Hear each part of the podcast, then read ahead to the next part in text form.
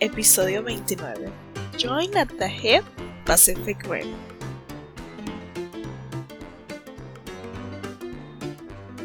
Bienvenidos al episodio número 29 de Pelis para Casita. Mi nombre es Belle y es un gusto conocerles. Primero que nada, ya estuve hablando de lo mucho que me gusta esta peli, así que desde ya les digo que es muy probable que vaya a ser más permisiva con cualquier error que obviamente no tiene esta peli. Como siempre, saben que si uno viene acá es para saber cómo mejor disfrutar una peli en casa, ya sea por un servicio de streaming o la vieja y confiable piratería.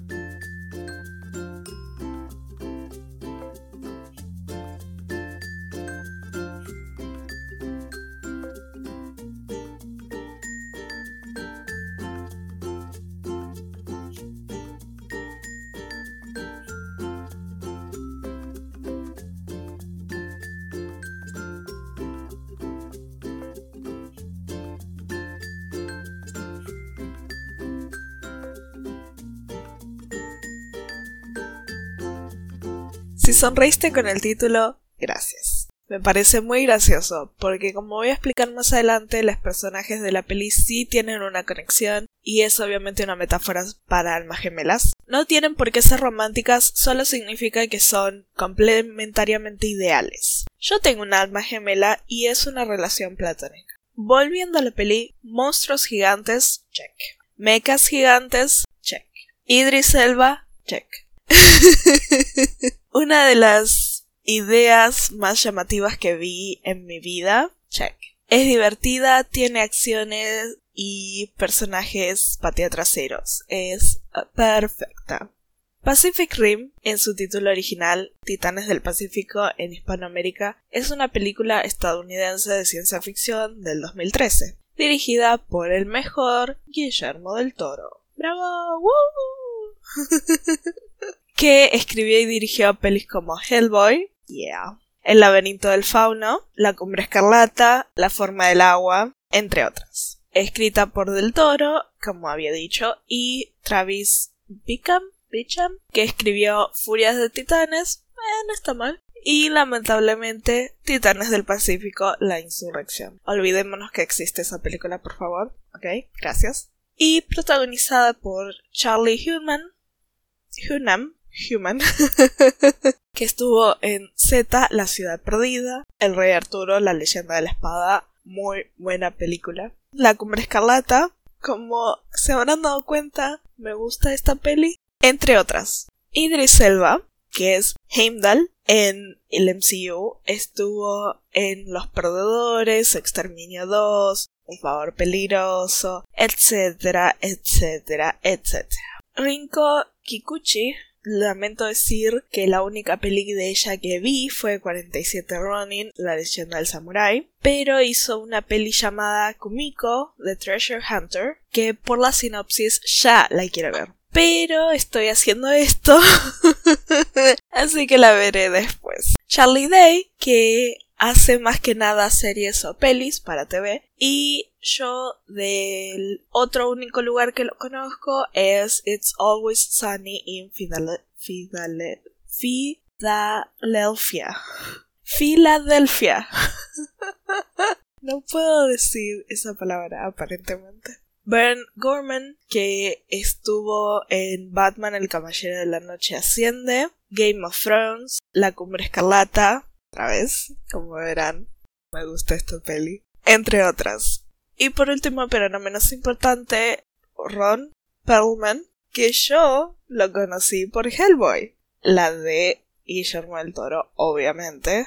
Y para mí, él es el mejor Hellboy que hay. Además, le pone la voz a John Goodspeed de Final Space. Que por cierto, si no la están viendo, no saben de lo que se pierden. Es una serie de Olan Rogers y está en Netflix. Es muy recomendable y yo lo amo a Olan y necesita nuestra ayuda para ver los ratings, ¿ok? Volviendo, uh, Ron hace de Bullard en Troll Hunters, también una serie de, de Guillermo del Toro, y The Lich en Hora de Aventura. Una mención especial para Ramin Djawadi el encargado de la música que, oh my god, es genial. La música es, perfecta. Es excelente trabajo, ¿ok? Bueno, esta es una película apta para mayores de 13 años. Voy a ser sincera. La forma ideal de ver la peli no es en casa, es en el cine. O sea que tenés que viajar en el tiempo al 2013 y ir a verla. Preferentemente en IMAX, con sonido surround, sin distracciones y en completo silencio. Pero como viajar en el tiempo no se puede todavía, para acercarte a esta situación yo recomiendo auriculares y una pantalla en una habitación donde puedas encerrarte y que nadie te moleste. Y apaga o pone el cel en modo avión. Y olvídate del mundo por dos horas y once minutos. También tenés que eh, tener la cara pegada a la pantalla, ya que no va a ser una pantalla grande del cine, y es necesario que veas cada minúsculo detalle. Es necesario que la veas hasta el cansancio o mínimo hasta que te aprendas el discurso de Idris para prevenir el apocalipsis.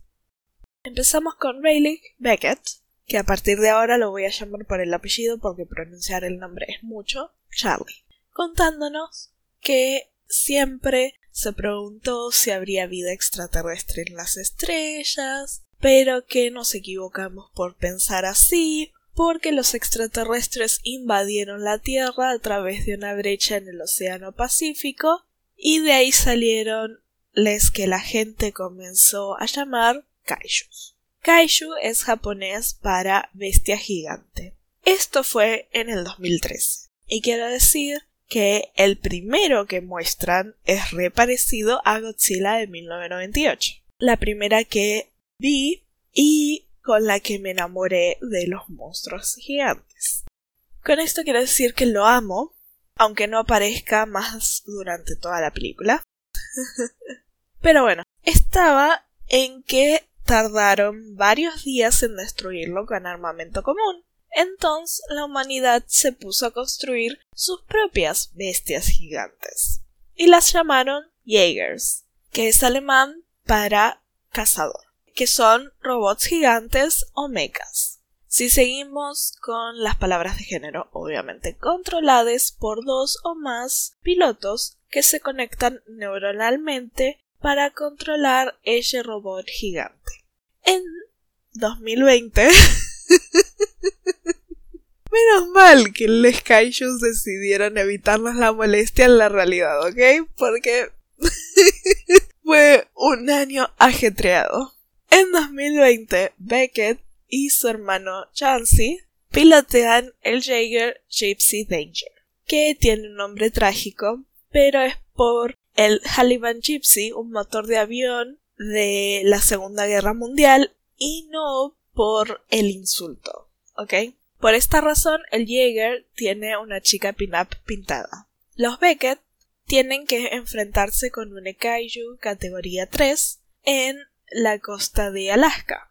Todo parece estar yendo bien. Eh, habían salvado un barco que estaba en el medio de llegar a la costa cuando apareció el Kaiju, pero el Kaiju le arranca el brazo izquierdo a Gypsy Danger, dejando herido a Beckett, y rompe el casco y arranca de un mordisco a Yancy, que seguía conectado neuronalmente a su hermano. Beckett termina la pelea y se convierte en uno de los únicos pilotos que pilotaron un Jaeger en combate y sobrevivieron. Y acá, acá literal empieza la película. Me comí un montón de detalle, pero tardan 17 minutos en darte el título, así que así empieza.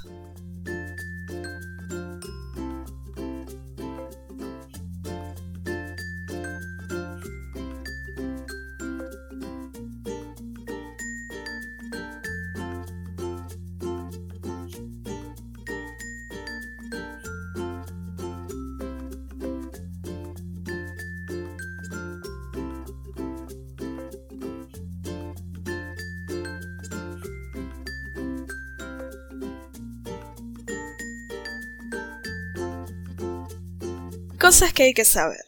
aka spoilers. Si no quieres spoilers, te recomiendo que vayas a la sección parecidas pero no tanto. Las apariciones de kaiju comenzaron a hacerse cada vez más frecuentes, tanto que la humanidad no llega a producir los Jaeger para atacarlos. Entonces, se decidieron en construir una muralla, una muralla anti-kaiju. Esto es en el 2025.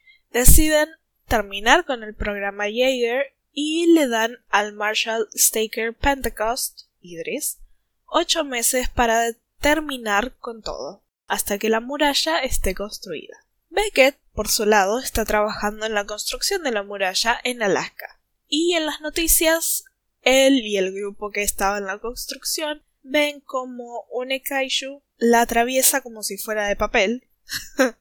Justo en ese momento en que estaban todos yéndose porque estaban perdiendo las esperanzas, aterriza un helicóptero en donde, eh, bueno, él estaba ahí, y baja el Marshall, que está re bien vestido, es tipo, en todo momento estuvo excelentemente vestido y eso para mí es re fanservice. Después más adelante cuando lo muestran con el, con el traje de piloto Jaeger, también es fanservice, ¿ok? Idris, yes.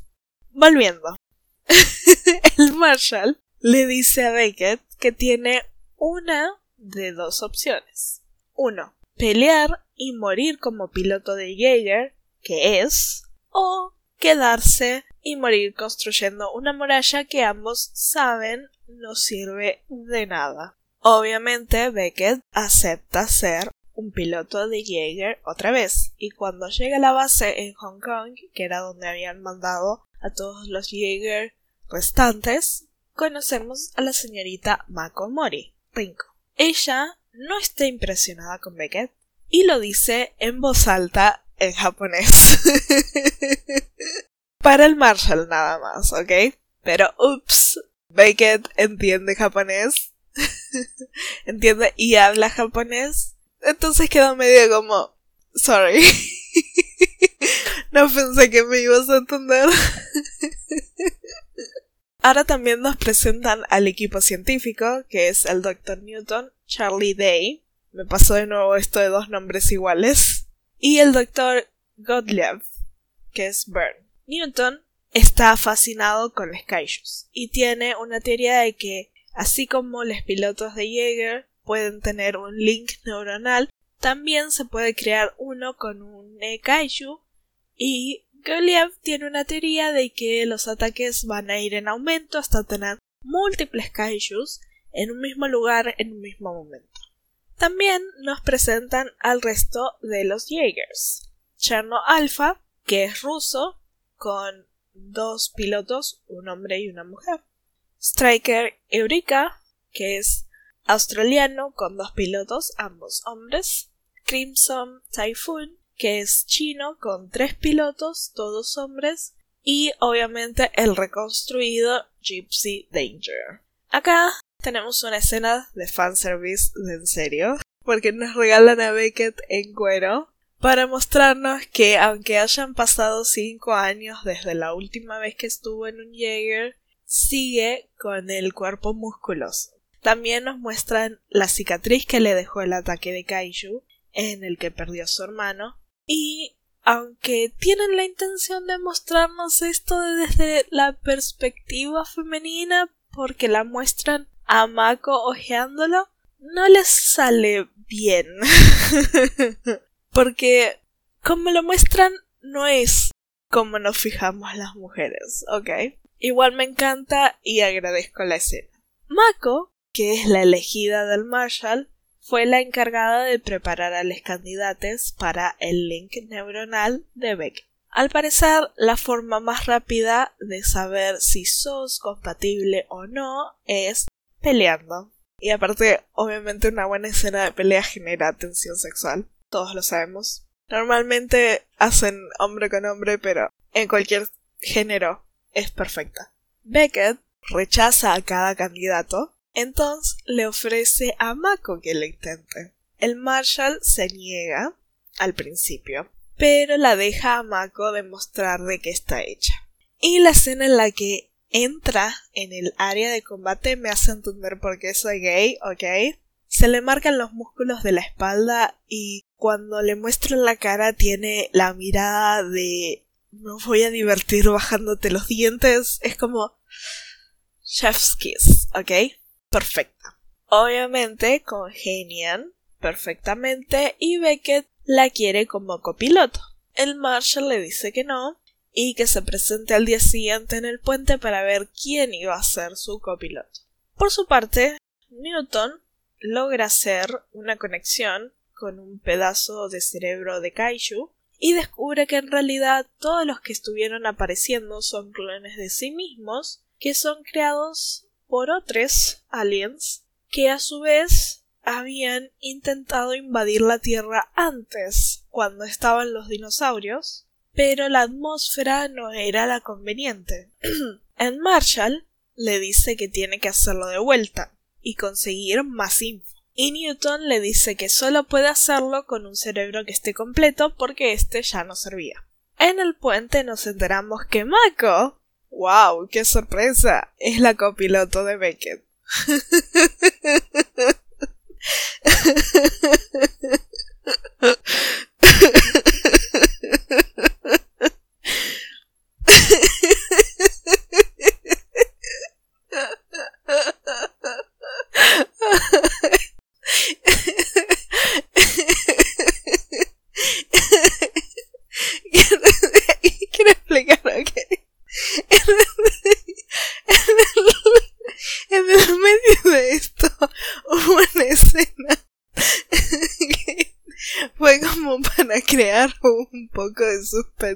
de no, no puedo dejarte ir porque, no sé, sos mi hija adoptiva o lo que sea.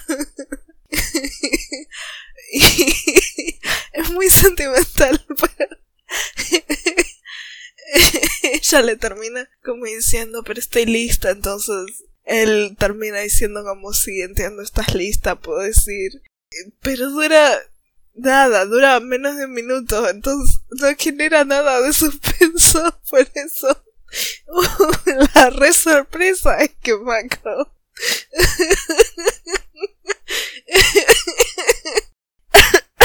La re sorpresa es que Mako es la copiloto de Bacon.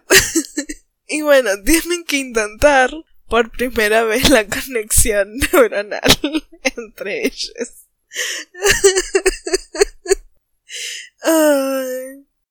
Igual acá es cuando las cosas empiezan a salir mal. Porque la primera reacción que tenemos de Beckett es volver al momento en que le arrancan a su hermano del casco y muere, y eso hace que se desconecte del enlace. Y Mako, por esta reacción, cae en una de las memorias más traumáticas que ella tiene. Mako vuelve al momento en que un Kaiju atacó Japón y mató a su familia dejándola sola. En este momento, Mako es una niña y solo quiere protegerse del kaiju, pero porque está pensando que tiene un monstruo enfrente que le va a hacer daño, el traje de piloto responde activando el Jaeger. Beckett está intentando devolverla al presente, mientras que en la cabina del puente están intentando desconectar el mecha, Faltando unos segundos para que explote el cañón de plasma, logran desactivarlo. Y Mako pierde las fuerzas. El equipo de Australia, específicamente el hijo, está molesto con esto. Se supone que el equipo Gypsy Danger los va a proteger cuando vayan a tirar la bomba en la brecha y ni siquiera pueden funcionar en una prueba. Este pibe y Beckett se pelean. Y en la vida real Obviamente fue un accidente, pero el que hace de Beckett le rompe la nariz al chico en la toma y lo dejaron, porque es genial, obviamente. Eh, pero, podés ver el momento en que fue como, oh no, esto fue real. Es muy bueno. El padre del equipo australiano los separa y el Marshall les dice que entren a la oficina a Beckett y a Mori. Sabemos que está enojado porque la llama formalmente. el Marshall le dice que ella no va a volver a pilotear y que por ahora el Jaeger se va a quedar en tierra hasta encontrar un reemplazo para Mako. Mako pide retirarse y la actriz se tiene que llevar todo el crédito porque la cara que tiene es de estoy por largarme a llorar de enojo, pero no puedo hacerlo porque siento que a tus ojos sigo siendo una niña y si no me dejas ir ahora de verdad me va a importar todo un cuerno y me voy a ir igual. no dice nada, solo la cara, ¿ok? Y obviamente el Marshall la deja retirarse. Beckett, que había intentado echarse la culpa, y que por haber espiado en la cabeza de Mako cree entender las cosas, quiere hablar con el Marshall. Él le dice muy claramente y calmadamente que se vaya al carajo. no, mentira. Le dice que solo porque parece calmado no significa que no esté enojado y que por haber tenido un enlace con Mako no significa que sepa o entienda todo. Beckett le dice que, ok, tiene razón, pero si la sigue tratando como la nena que rescató de aquel ataque de Kaiju, solo va a lograr detenerla en ese momento para siempre. Y con eso, él se va, ¿ok? Mientras tanto, Newton está en una misión de hablar con Hannibal Chow, Ron, que es un contrabandista de partes de Kaiju que muy probablemente lo va a poder conseguir un cerebro de Kaiju intacto. Acá Newton comete el error de decirle que hizo un enlace con una parte de uno y que descubrió que tienen mente colectiva. El término en inglés es hive mind o la traducción literal es mente de colmena. Es como que todos piensan como uno. Y ahí se enteran que hay un ataque de kaijus, plural, vinieron dos. Entonces Hannibal le dice que seguramente lo vinieron a buscar a Newton y que no va a estar en el mismo lugar que él. Manda a Newton a un refugio público y le dice que si sobrevive, hablan del cerebro. Contra el Skyshus mandaron a todos. Cherno Alpha y Crimson Typhoon primeres y Striker Eureka es el encargado de llevar la bomba, así que está guardando la retaguardia. Ah, sí, el plan era ese, mandar una bomba atómica superpoderosa o el equivalente en el mundo eh, este a la brecha y la tenían que atar al Striker Eureka porque era el último modelo y el más rápido y todo eso. Une del Skyshus tiene un poder que le permite crear un impulso electromagnético que dejó a todos desactivados. Y ahí perdimos a Charno Alpha y a Crimson Typhoon. Striker y Brika estaba por ser destruido también, pero un pequeño detalle que me olvidé de mencionar es que Gypsy Danger es análogo porque tiene un reactor nuclear como batería. Entonces mandan a Gypsy Danger pilotado por Mako y Beckett al rescate.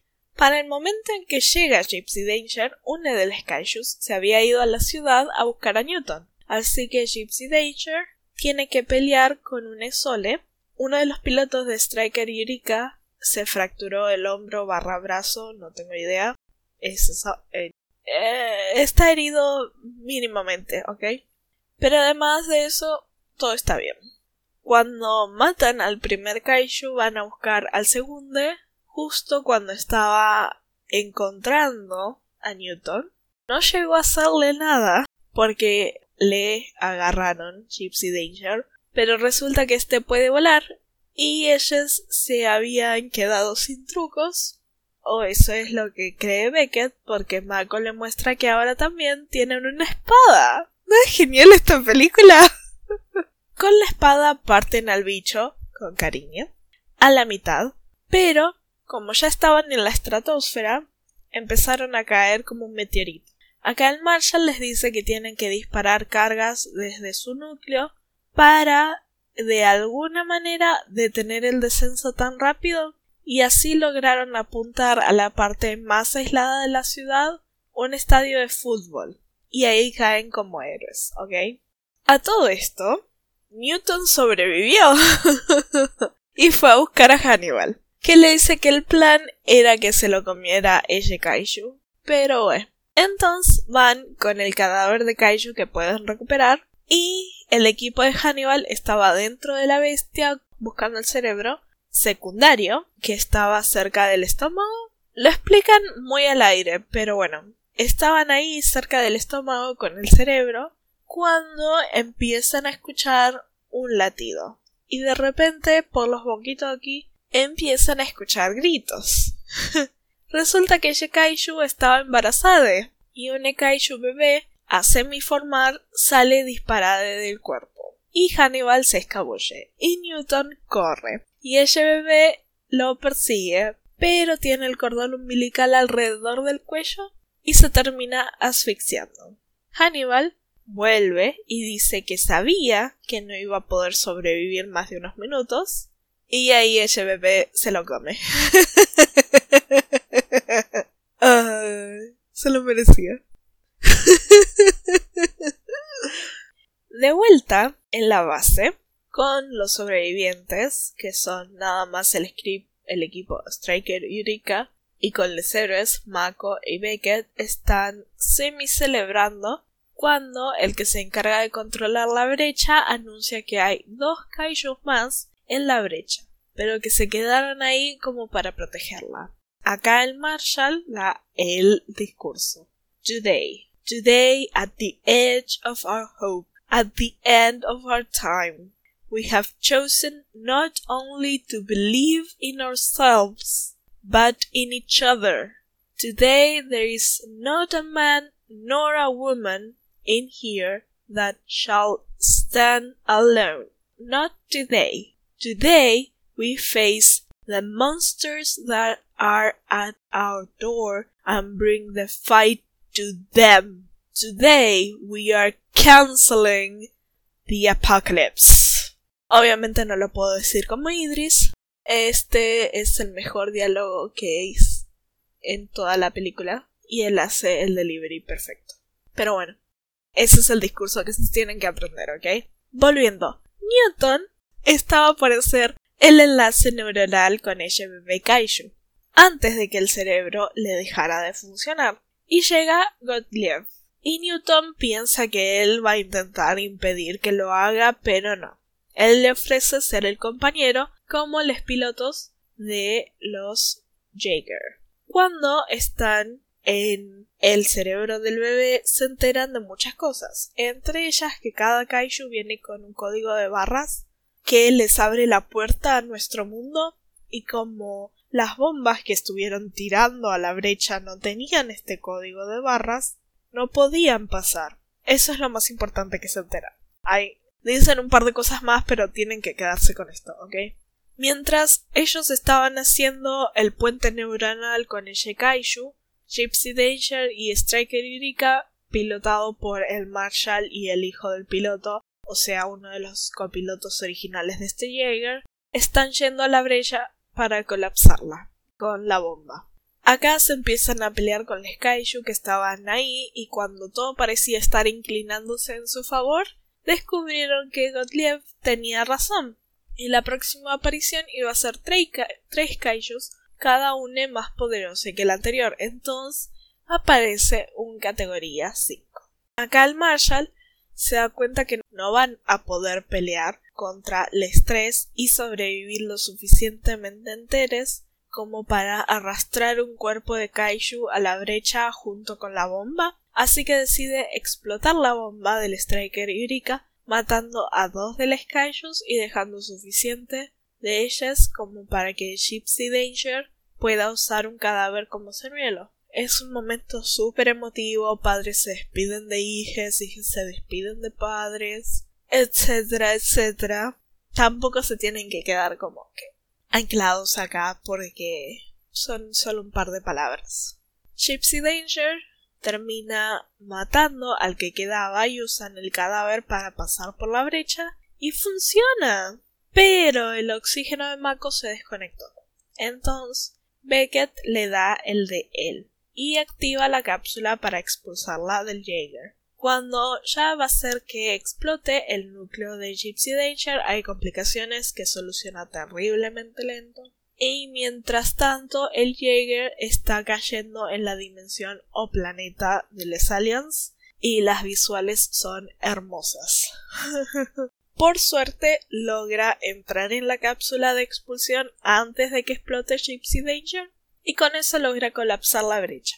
Mako se despierta en la cápsula y la abre y empieza a buscar a Beckett en el océano, sin meterse en el agua, obviamente ella no es tonta. La cápsula de Beckett sale a la superficie, parece que él está muerto, después de todo le había dado el oxígeno a ella, pero no, sobrevivió. Y ahí con ellas dos abrazadas, con los helicópteros de rescate yendo a buscarles, termina la peli. Hay una escena a mitad de los créditos que es el estómago del kaiju bebé moviéndose y de repente lo atraviesa desde adentro una navaja y sale preguntando por su zapato Hannibal.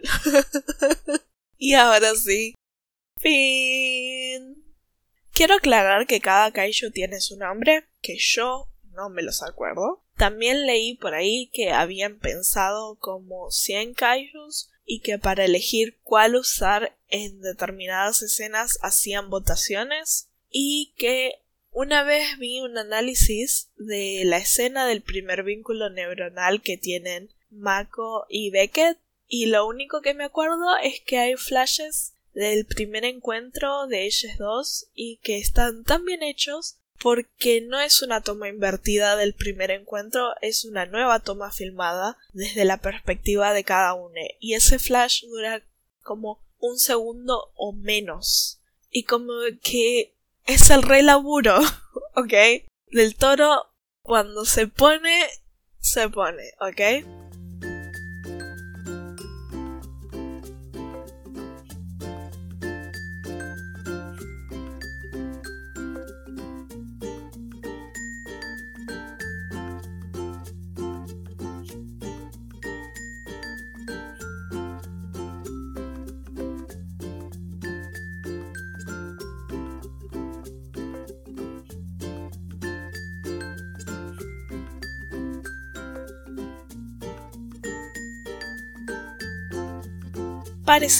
Pero no tanto. Voy a aclarar que la mayoría de estas pelis no las vi, pero soy firmemente creyente de que después de ver esta peli tan espectacular, solo se la puede seguir con malas películas, que son casi el copia y pega de esta, porque es la única forma de mantener el buen ánimo. Y estas, a diferencia de Pacific Rim, se tienen que ver en grupo mínimo cuatro personas, ¿ok? Ok, empecemos. Gigantes de Acero del 2011. Esta es la que menos se le parece y la que más zafa con los efectos. Es sobre boxeo y que en el futuro, no me acuerdo qué año, el boxeo, el boxeo, se vuelve tan violento y destructivo que la única forma de saciar a los espectadores eran con robots controlados por verdaderos boxeadores. O por lo menos al principio. Es Rocky, pero en robots. Es, es pasable. Seguimos con Robot Overlords del 2014. Esta no la vi, pero está Gillian Anderson, Scully de los Expedientes Secretos X. Y el resumen es que unos robots aliens conquistaron la Tierra y se pusieron a todos en un toque de queda y si alguien no lo respeta le matan. Por el póster de la peli ya sé que es malísima y que muy probablemente los efectos van a dejar que desear, pero si estás al pedo, mírala. Yo ya la añadí a la lista.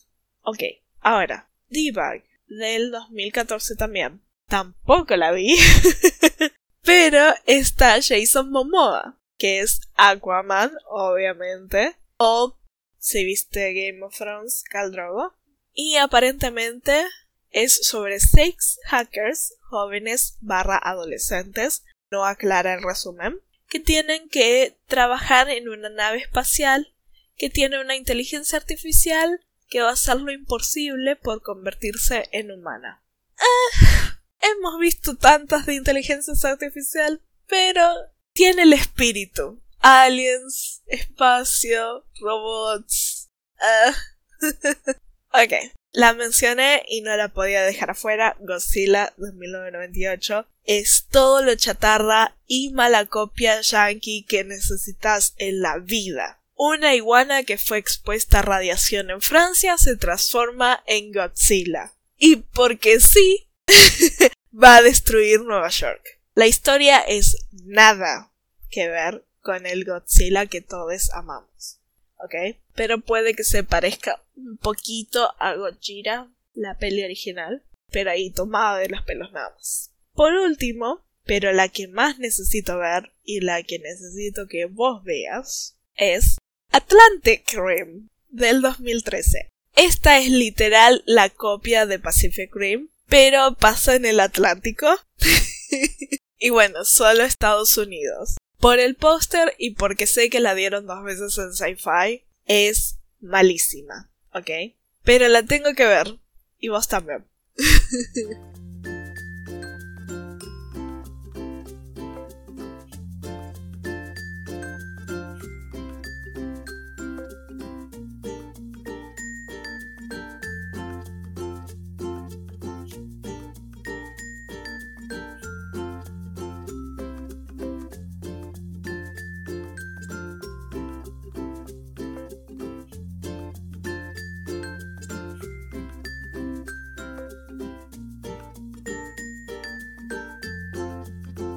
Hasta acá llegamos, eso es todo lo que tengo hasta ahora. Gracias por dejarme el descansito de la semana pasada. Otra vez no me di cuenta de lo larga que era la peli y pues se me juntaron cosas y no llegué a hacer a leer a tiempo. Como siempre, mis fuentes fueron IMDB y Wikipedia, además de haberla visto un par de veces. Espero que de verdad te guste cuando la veas, porque las pelis de Del Toro son geniales y siempre tienen metáforas entrelazadas con la historia y él sabe cómo hacer buenas escenas visualmente, no solo dirigiendo a la gente. Por último, no te olvides de seguirme en Instagram, arroba pelis para casita bajo podcast y en Twitter arroba podcast bajo ppc. Si te quedaste hasta acá, gracias por escucharme y espero haberte acompañado, aunque sea solo un rato. Nos vemos pronto. Chau chau.